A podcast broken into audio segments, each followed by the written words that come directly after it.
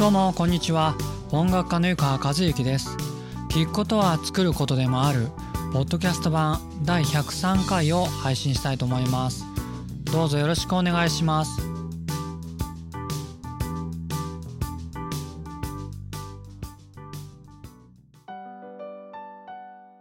それでは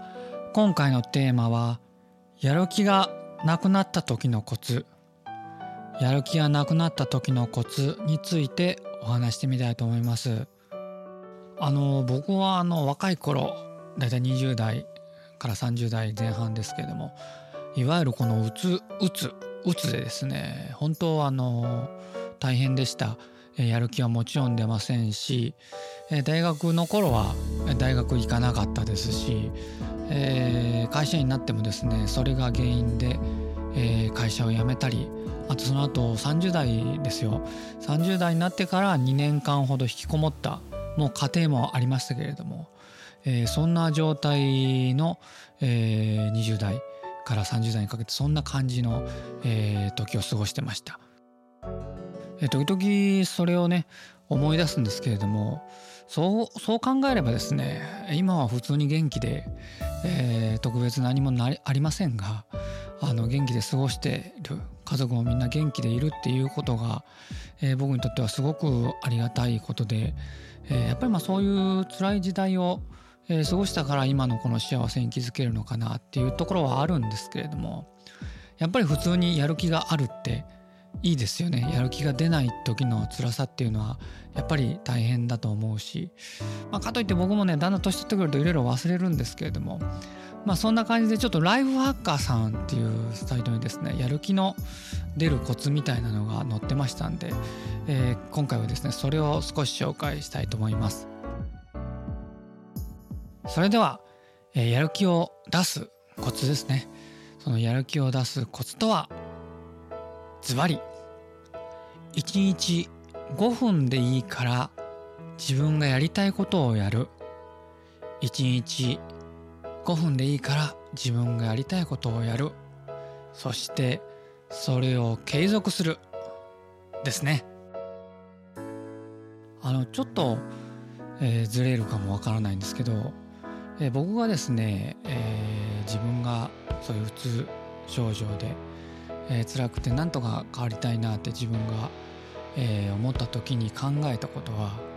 自分のこの考え方の癖とか性格とかってやっぱりなかなか変えられないですよね。そんなにこう180度変わることはないと思ったんですね。だからあのそういうこう心を変えるより体を変える方が早いんじゃないかなっていう、まあ、結論が僕の中で出まして。とりあえずその時は毎日、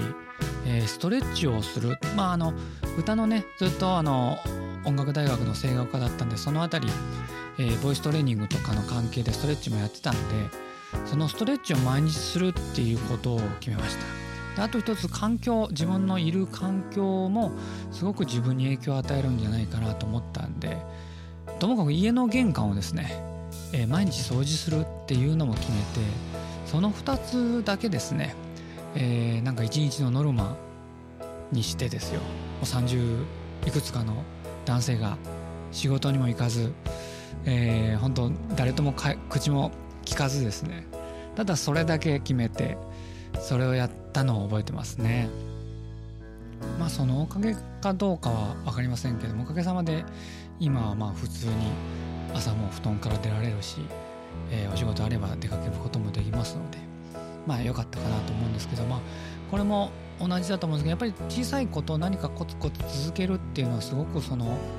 えー、大きいやる気というんですかね継続やる気の継続につながるかなと思います。ライフハッカーさんのその好きなことを5分でもいいからやるっていうのは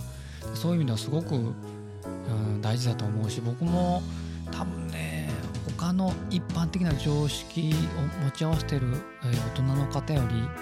かなり自分のその好きっていうものに対するこの時間のかけ方とかそんなのが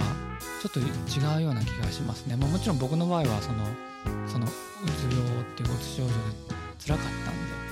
またあそこに行くのは困これは困るなっていうのがあったんでそういう、え、考えもありますけれども。ですからですねやっぱりちょっとほんと5分えー、自分のやりたいことやるうんなんかながらでスマホを見たりとかそんなんじゃなくてなんか、これやりたいなっていう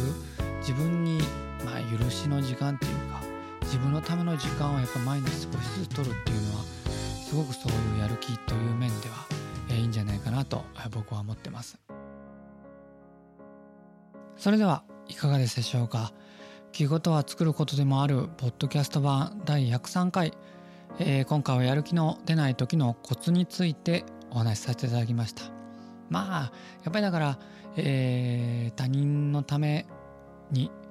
のことも大事ですけれども自分のことにも時間をちゃんと使う。そしてそれをまあ続けるっていうことがまあ大きなやる気につながるのかなと思ってます。それでは今回も最後まで聞いてくださってありがとうございました。来週もまた更新しますのでよかったら是非聴いてください。お相手は音楽家の湯川和樹でした。さようなら。